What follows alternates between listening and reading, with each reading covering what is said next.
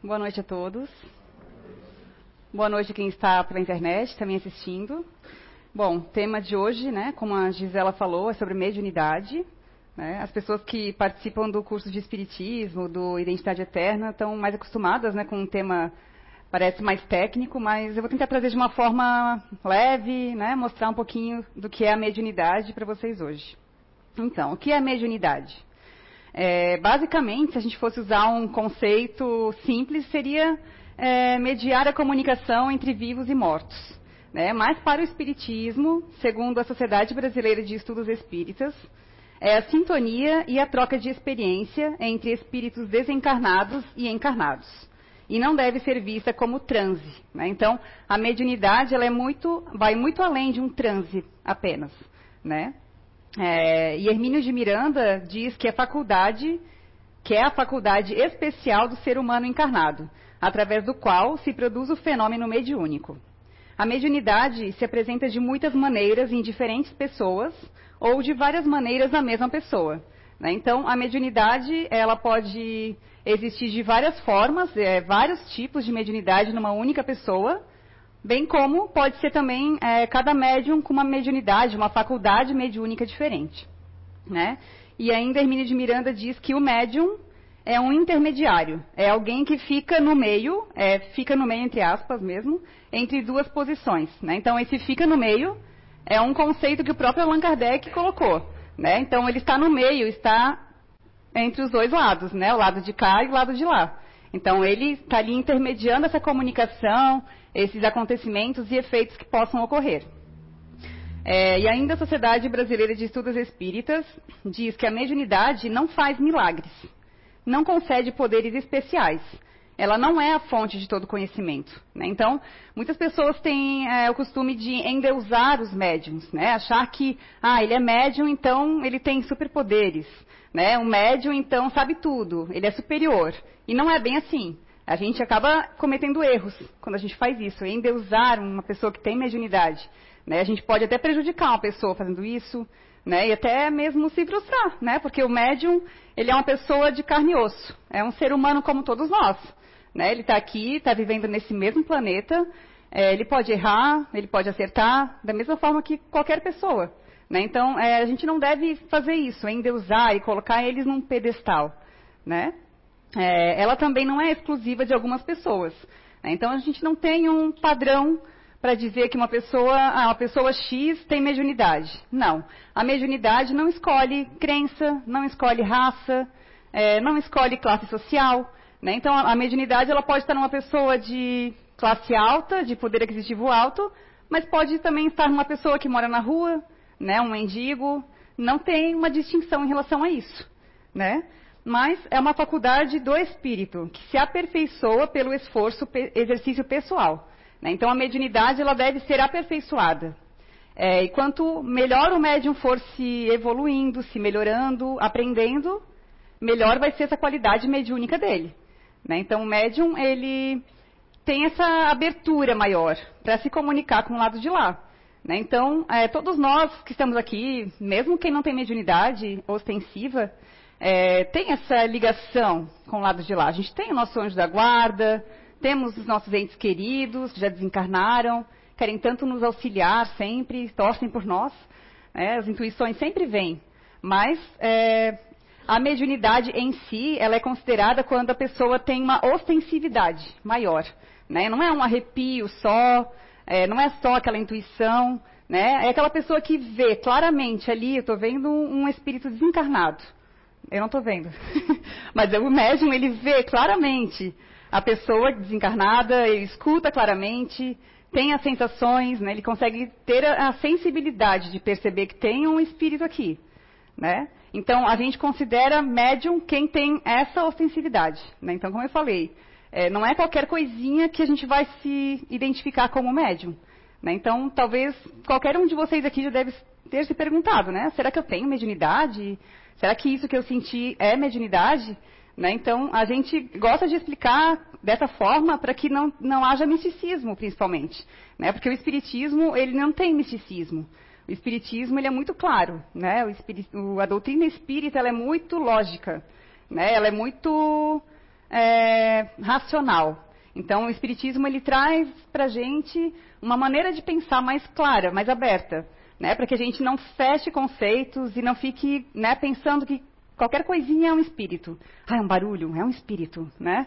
Ah, eu senti aquilo ali, é um espírito, né? Não, a gente não tem que ficar achando que tudo que acontece é espírito. Mas é claro que existem fenômenos, existem acontecimentos que têm a ver com a espiritualidade, sim. Né? É, a gente, né, nós, vou dizer nós, que não somos médiums, que eu acredito que seja a maioria, que não tem essa abertura tão grande, essa ostensividade, é, todos nós já tivemos intuições, é, ou de repente a gente pensa numa pessoa né, que a gente não vê faz tempo, aí passa no decorrer do dia, você encontra ela na rua, ou ela liga para você, mandou uma mensagem, né? Quem nunca passou por isso aqui? De de repente pensar em alguém, lembrar de alguma coisa, é, ou né, pensar em algo que pode acontecer e acontece. Isso é intuição, isso é auxílio, é sugestão mental que todos nós temos. Todos nós temos um mentor, né? Todos nós temos pessoas que torcem muito por nós do lado de lá. Eles querem nos ajudar, né? Eles estão ali, ó, falando coisas boas, né? Assim como tem aqueles que estão ali também, né? Falando coisas não tão boas. Vai depender muito da vibração que a gente vai, que a gente tem, dos nossos pensamentos, né? Das nossas ações, é, como eu me comporto, como eu me porto durante o dia, né? E não é só dentro da casa espírita. Aqui, na, aqui dentro é fácil, né? A gente se portar bem, a gente ter sensações boas, se sentir agradável, né? Mas lá fora, dentro de casa, no trabalho, Lá é mais difícil, né? Como é que a gente lida em casa com os nossos familiares, com os nossos amigos mais próximos? Né? Então, tudo, tudo isso vai mostrar qual é a qualidade de espíritos que eu vou atrair. Né? Eu, vocês, quem não tem mediunidade e principalmente quem tem mediunidade. Né? Como eu falei, eles acabam sendo mais afetados, sim, né? porque o campo é muito mais aberto do que de quem não tem mediunidade. Né? É, então, assim, a gente escuta bastante falar em, ah, eu vou desenvolver a mediunidade. Eu vou lá desenvolver a mediunidade. Não. A gente desenvolve o que a gente já tem. Eu, se eu não tenho mediunidade ostensiva, não vou desenvolver a mediunidade, não vou criar em mim isso, né? Você nasce com a mediunidade. Como, diz, como dizia né, o texto que eu li antes, é uma faculdade do espírito, você já nasce com isso. Né? Então aqui a gente fala em educar a mediunidade. Né? É importante, mesmo quem não tem mediunidade, estudar, compreender também, com certeza. Né? A gente sempre vai se deparar com alguém em casa, no trabalho, em algum lugar que vai dizer para você que vê, que escuta, né? e muitas vezes não tem conhecimento, não tem clareza para lidar com isso. E a primeira, a primeira coisa que acontece é o quê? É o medo, né? O medo, é miticismo, né? E isso piora ainda mais a situação, né? Porque o medo, principalmente, ele é um gatilho, ele é um alvo para atrair espíritos brincalhões, né? espíritos que nem, nem, sempre são ruins, mas são equivocados, né? eles não sabem que estão atrapalhando estando aqui. Mas né, essas brincadeiras elas podem causar prejuízos para as pessoas, né? Pode causar desequilíbrios, é, enfim, é, distúrbios, né? Uma série de problemas. Né? Então, a gente tem que sim conhecer, a gente tem que estudar sobre isso para a gente, né, e também para auxiliar o nosso próximo. É, então, assim, existem é, vários tipos de mediunidade. O livro dos médiums, né, que é um dos maiores tratados sobre mediunidade que existe, é um dos livros da codificação espírita. Ele deve ser estudado, deve ser lido. Né, a gente tem aqui na biblioteca até para emprestar, se alguém tem interesse curiosidade de aprender mais. E ele traz no capítulo 14 um capítulo bem completo, explicando é, todos os tipos de mediunidade, todos os detalhes, características, informações sobre cada tipo, de, cada tipo desses. Mas eu vou falar para vocês os mais comuns, né? Hoje já que é uma palestra, né? Mas no curso de espiritismo a gente geralmente comenta um pouco mais a fundo, com mais detalhes. Né? Então, é, a mediunidade de efeitos físicos, né? Os efeitos físicos nada mais, é, nada mais são do que barulhos, né? Barulhos, móveis, né? Se movimentando, é, objetos sendo trocados de lugar, né? Então, isso são efeitos físicos.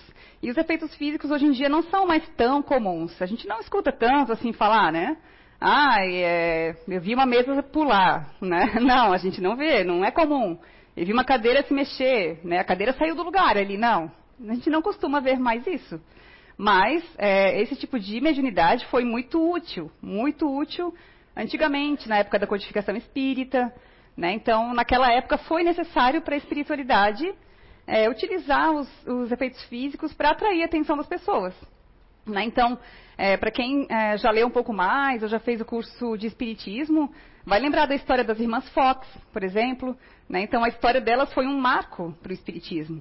Foi ali que, é, que começou essa onda né, de falar de espírito, de ouvir falar das mesas. Né? Então, as pessoas elas usavam isso como um lazer inclusive, né? Elas se reuniam em volta das mesas é, para fazer perguntas, até frívolas, né? Do dia a dia. Ah, é, quantos filhos eu vou ter?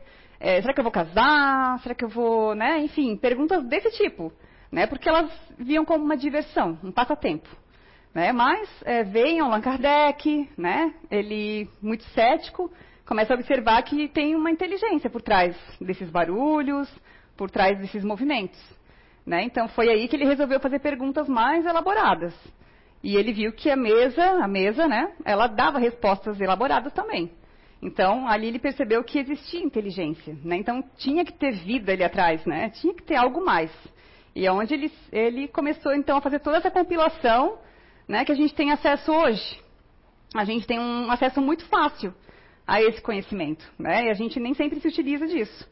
Mas a gente tem aí várias obras que foram né, compiladas em 10 anos de trabalho, né, por um senhor já de idade, imagina, né, que fez toda essa compilação, toda essa pesquisa, né, e está aí disponível para a gente estudar, para a gente entender um pouco mais. Né. A mediunidade sensitiva, né, então sensitivos, eles sentem a presença de espíritos. E eles conseguem identificar a qualidade do espírito, se é um espírito bom, ou se é um espírito equivocado, um espírito menos bom. A audiência, né, uma faculdade de ouvir, né, de audição. Então, eu escuto. Eu escuto o espírito falar, escuto essa mensagem claramente. É, psicofonia, né, os falantes. Então, é quando o espírito se comunica, ele utiliza as cordas vocais do médium para transmitir uma mensagem, né, uma conversa, uma comunicação. É, uma, é um dos tipos mais comuns e mais utilizados hoje em dia né?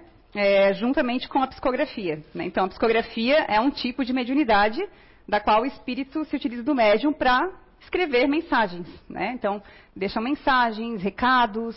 Né? Então, a psicografia e a psicofonia são as mais comuns hoje em dia. Né? E foi, inclusive, o que Kardec mais utilizou depois de um tempo. Né? Ali no início que eu falei das batidas, né? do alfabeto, letra A, letra B. Imagina, né? fazer todo um compilado só usando batidas para cada letra, né? E depois eles foram vendo, eles tinham muitas dúvidas no início, né? E eles foram vendo que isso podia ser mais simples, né? Até chegar ao ponto de que o médium mesmo poderia segurar um lápis na mão, que a mensagem ia ser escrita. Né? Então, tudo isso foi fruto da evolução do conhecimento, da prática, da experiência. É, e evidência também é um, é um tipo de mediunidade mais comum, né, que é a visualização do espírito, né, ver a pessoa ali como se fosse um encarnado. Né, então, tem alguns médios que, inclusive, ficam em dúvida, né? Será que é vivo ou morto? Né, de tão claro que é a imagem do espírito. Né, então, é um tipo de é, faculdade mediúnica também. É, e lembrando, claro, que os espíritos, eles precisam se utilizar de um fluido para isso, para que aconteça um, um, fenômeno, uma comunicação, que é o ectoplasma. Né? Talvez vocês já ouviram falar, alguns de vocês já ouviram falar. Mas o ectoplasma, ele está presente na natureza.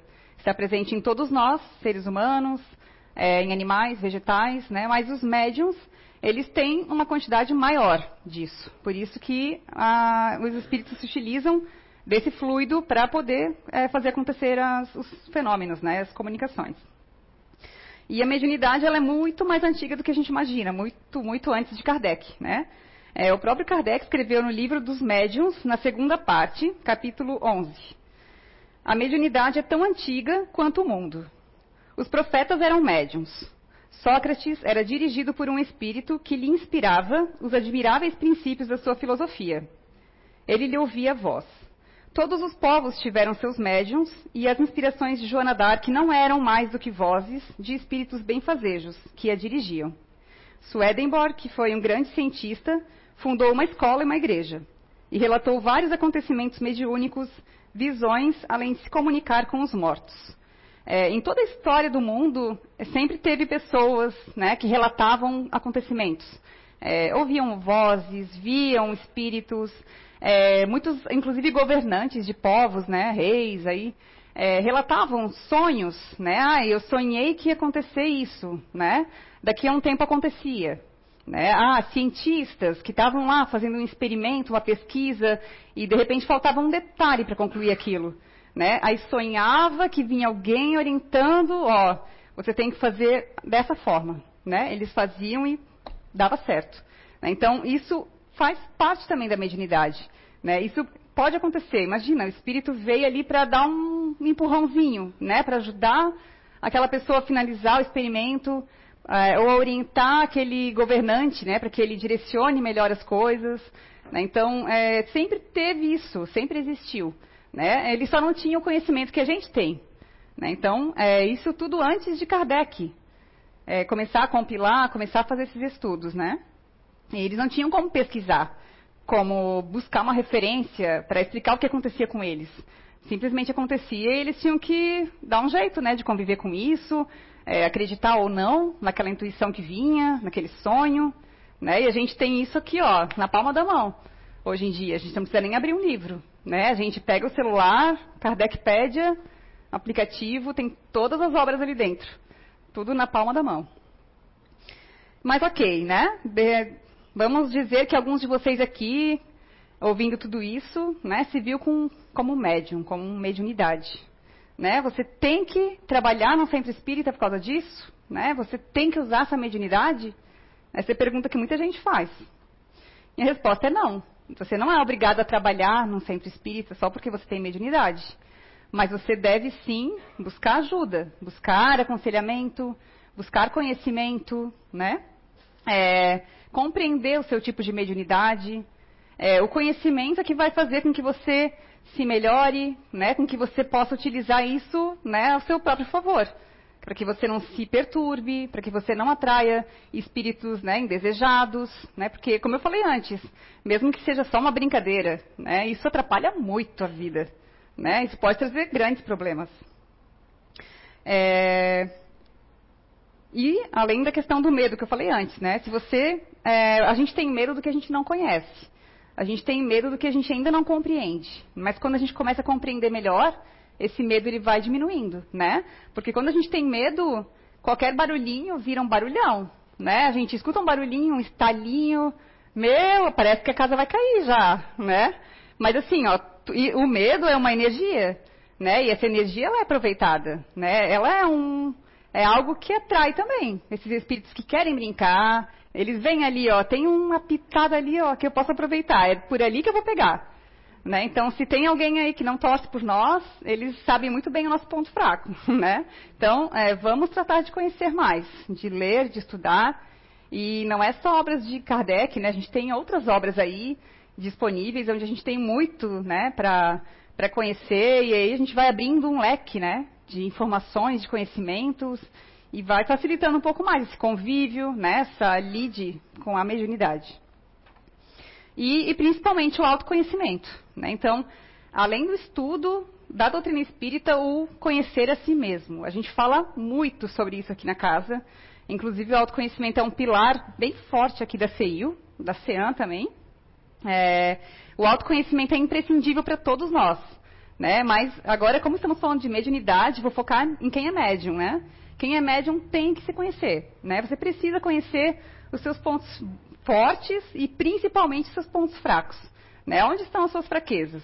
Porque imagina só, né? Você é médium e você não admite que você tenha egoísmo, orgulho, né? Coisas que todos nós temos, né? Mas aí a gente não vai ter a humildade de aceitar uma opinião.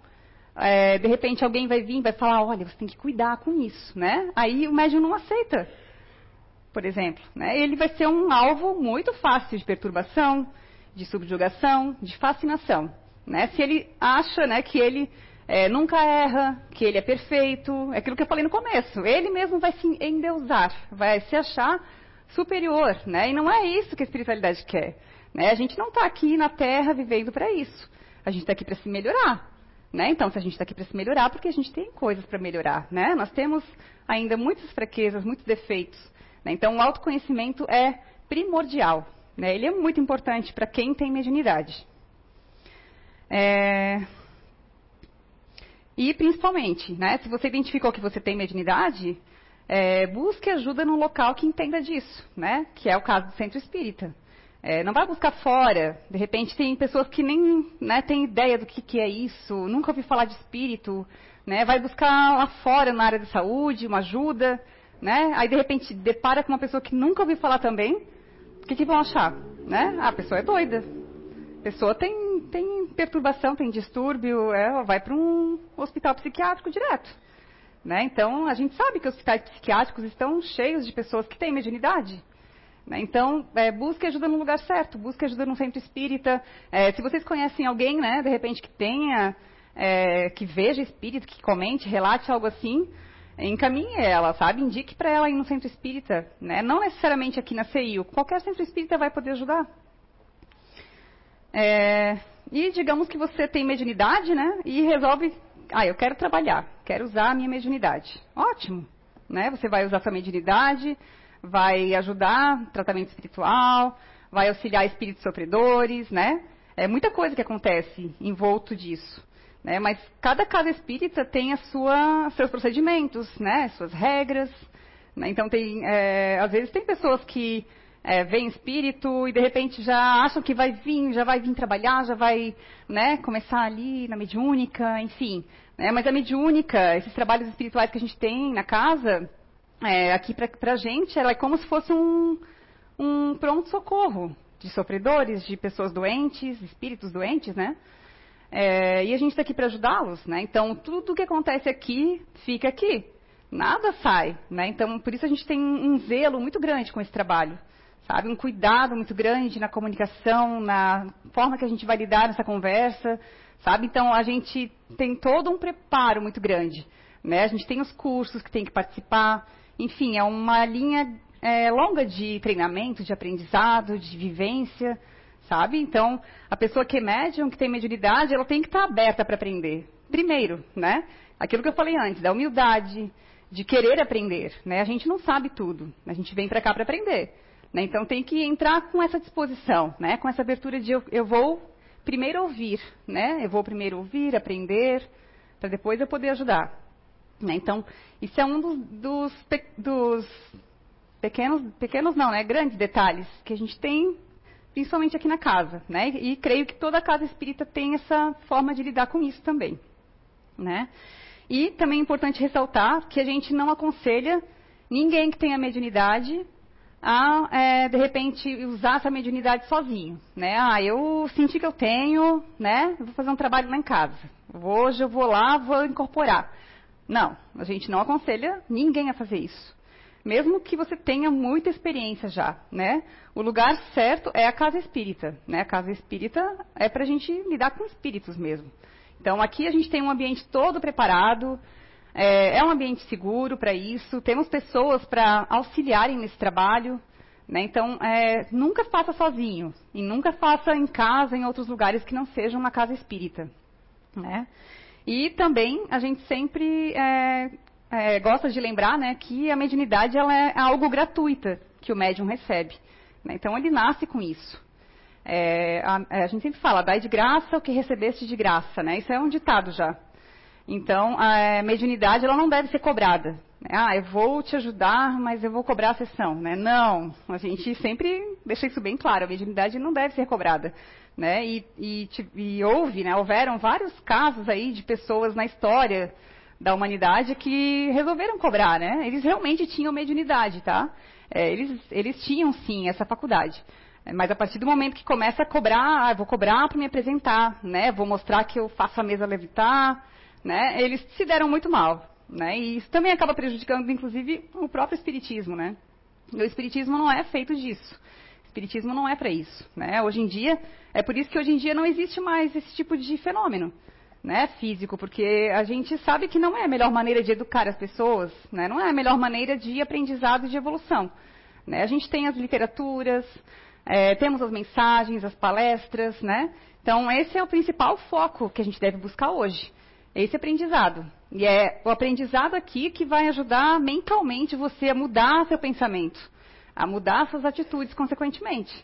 Né? É, a gente tem o passe, a gente tem outras atividades, mas a palestra, é, a leitura, é isso que modifica as pessoas, né? é isso que ajuda a mudar o pensamento. Né? Então, a gente sempre fala assim, ah, é, ok, tem que cuidar com a qualidade de espíritos que eu vou atrair, mas é, poxa, eu sou ser humano, eu sinto raiva, né? Eu sinto tristeza, fico chateada também. Sim, todo mundo fica, né? Mas é isso que eu falo. É, quanto mais a gente vai é, estando aqui na casa, aprendendo, é, evoluindo, melhor a gente vai lidar com esses sentimentos, com essas sensações. E é aí que está a diferença, né? Ok, você pode sentir tudo isso. Mas como você lida com isso depois? Né? Será que eu estou conseguindo lidar? Né? Isso é um exercício diário. Não é do dia para a noite que a gente vai mudar, que a gente vai aprender, ou que a gente vai conseguir colocar em prática. Né? É com o dia a dia, cada vez que acontecer, que eu conseguir fazer diferente, já vou dar mais um passo. Né? E é assim que a gente vai mudando. É, tem até um texto que eu trouxe aqui, que é do livro dos médiums, é, Dissertações Espíritas, capítulo 31. Vou ler só um pedacinho. Onde o Espírito da Verdade traz uma mensagem. Todos os médiums são, incontestavelmente, chamados a servir a causa do Espiritismo, na medida de suas faculdades, mas bem poucos há que não se deixem prender nas armadilhas do amor próprio. É uma pedra de toque, que raramente deixa de produzir efeito. Assim é que, sobre cem médiums, um, se tanto, encontrareis, que por muito ínfimo que seja, não se tenha julgado, nos primeiros tempos da sua mediunidade, fadado a obter coisas superiores e predestinado a grandes missões. Os que sucumbem a essa vaidosa esperança, e grande é o número deles, se tornam inevitavelmente presas de espíritos obsessores, que não tardam a subjugá-los, lisonjeando-lhes o orgulho e apanhando-os pelo seu fraco. Quanto mais pretenderem eles elevar-se, tanto mais ridícula lhes será a queda, quanto não desastrosa. Nunca será demais eu recomende aos médiums inexperientes que desconfiem do que lhes podem certos espíritos dizer, com relação ao suposto papel que eles são chamados a desempenhar. Porquanto, se o tornarem a sério, só desapontamentos colherão nesse mundo e no outro severo castigo. Lembrem-se sempre dessas palavras. Aquele que se exalçar será humilhado, e o que se humilhar será exalçado. O Espírito da Verdade. Então, aquilo que eu falei. É, a gente pode endeusar certos médiums, é, como pode também achar que qualquer espírito, só porque ele já desencarnou, ele sabe tudo. Né? Então, quando é, existe aí um médium inexperiente, talvez ele vá acreditar muito facilmente em tudo que ele vai escutar. Né? E não é bem assim. Né? A gente sabe que um espírito desencarnado é uma pessoa, é um, uma pessoa, é uma alma, né? apenas sem o corpo físico, mas é aquela pessoa que viveu aqui. Né? Então, o que, que, ele sabia antes de desencarnar? Né? Isso é o que ele sabe agora. Então, é, assim como nós temos nossas limitações no conhecimento, quando a gente desencarnar, a gente vai permanecer com essas mesmas limitações. Né? Então, muitas vezes as pessoas acabam acreditando demais, sem se questionar. Né? E é isso que o Espiritismo promove, questionamento. Próprio Allan Kardec era uma pessoa muito questionadora. Né? Então, é questionar. Será? Será que é isso mesmo que eu estou entendendo? né? Tem que dar um passinho para trás e analisar as coisas, racionalizar. Como eu falei antes, é razão, é raciocínio, né? É lógica pura. Então, é questão de saber mais, de aprender. E quando a gente aprende, quando a gente é, tem conhecimento, é mais difícil cair né, nesse tipo de conversa, né, nesse tipo de é, armadilha. É, e a mediunidade, ela geralmente se manifesta mais na infância, né, na adolescência, é mais difícil a gente ver alguém na fase adulta começar a manifestar isso. Né? Geralmente, ela já começou a ter alguns indícios disso desde a infância, né? de ver, de sentir, de ouvir, né? mas não quer dizer que é impossível. Né? A gente tem aí a Zíbia Gaspareto, com inúmeras obras aí, romances muito lidos né, até hoje, é, que come, ela começou depois dos 40 anos, se não me falha, né, se não me engano, a psicografar. Né? Então, Nada está perdido. não, brincadeira, né? Não quer dizer que a gente vai se tornar, depois dos 40 anos, médio. Mas não é impossível. É, então, independente de sermos ou não médiums, é, cabe a todos nós cuidarmos dos nossos pensamentos, né? Como eu falei antes, dos sentimentos que a gente é, nutre, é, como a gente está, que tipos de, de conteúdos nós estamos consumindo, né? Que tipos de leituras, que tipos de é, programas de TV, músicas, alimentos, né? Como é que eu vivo a minha vida? Quais são os meus hábitos de vida, né? É, redes sociais, é, tudo isso molda quem a gente é, né? É, a gente consome e alimenta a nossa alma também, nosso espírito, né? Então, o que, que eu vou levar dentro de mim? O que, que eu vou levar? O que, que meu espírito vai levar quando eu desencarnar e nas próximas encarnações que eu vou ter? Né? Então, tudo isso a gente tem conhecimento hoje de que faz a diferença, né? A forma como eu vou encarar, né? Os próximos acontecimentos da própria vida aqui encarnado, né? E como eu vou encarar também depois de desencarnada. Né? Então tudo isso faz muita diferença, né? Os espíritos eles nos dirigem de certa forma, né? Como a questão 459 do livro dos Espíritos, né? Allan Kardec pergunta: interferem os espíritos em nossos pensamentos e em nossos atos?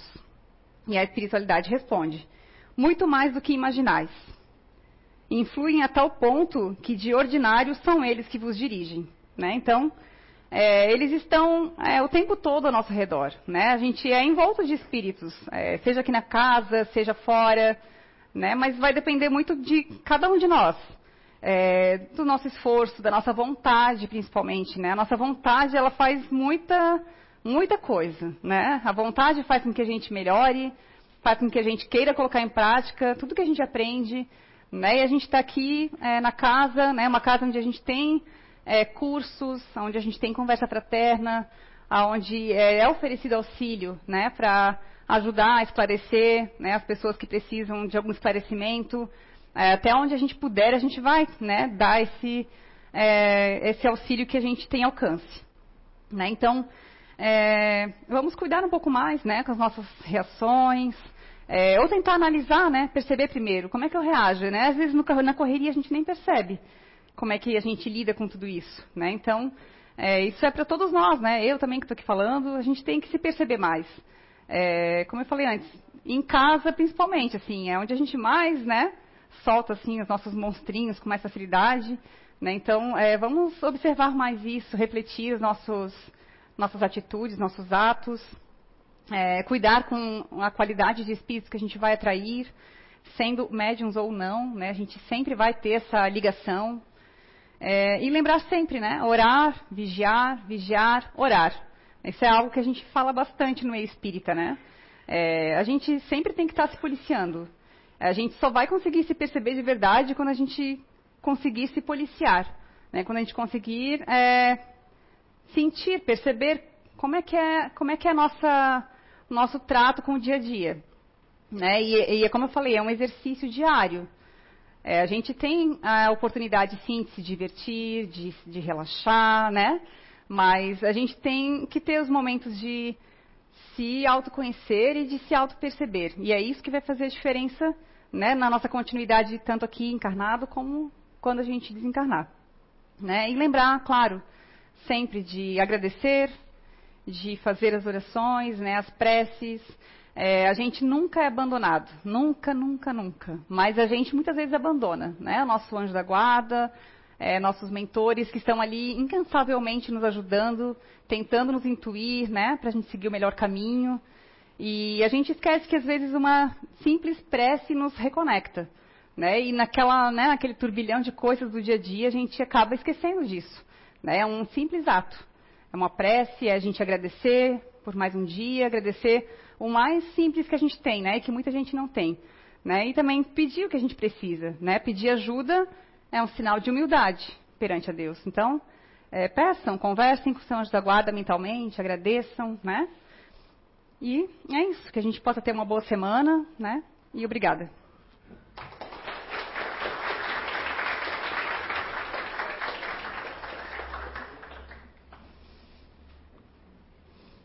Então agora vamos fechar os olhos, relaxar a mente, nos conectando com a espiritualidade maior, elevando o nosso pensamento, agradecendo a Deus por mais um dia, por mais essa oportunidade de estarmos nesse mundo, aprendendo, tentando nos melhorar, melhorar nossas atitudes, melhorar nossos relacionamentos, principalmente em casa.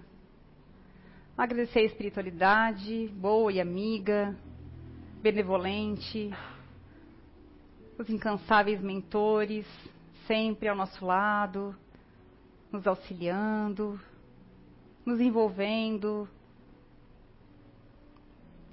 nos sugerindo os melhores caminhos. Obrigada pela proteção de sempre, por nos acompanhar, por nos orientar. Que possamos levar daqui hoje as energias dessa casa, possamos aqui no passe nos concentrar, trocar energias, levar energias boas, que essas energias permaneçam conosco durante toda a nossa semana, que possa contagiar nossos familiares, nossos amigos por onde passarmos.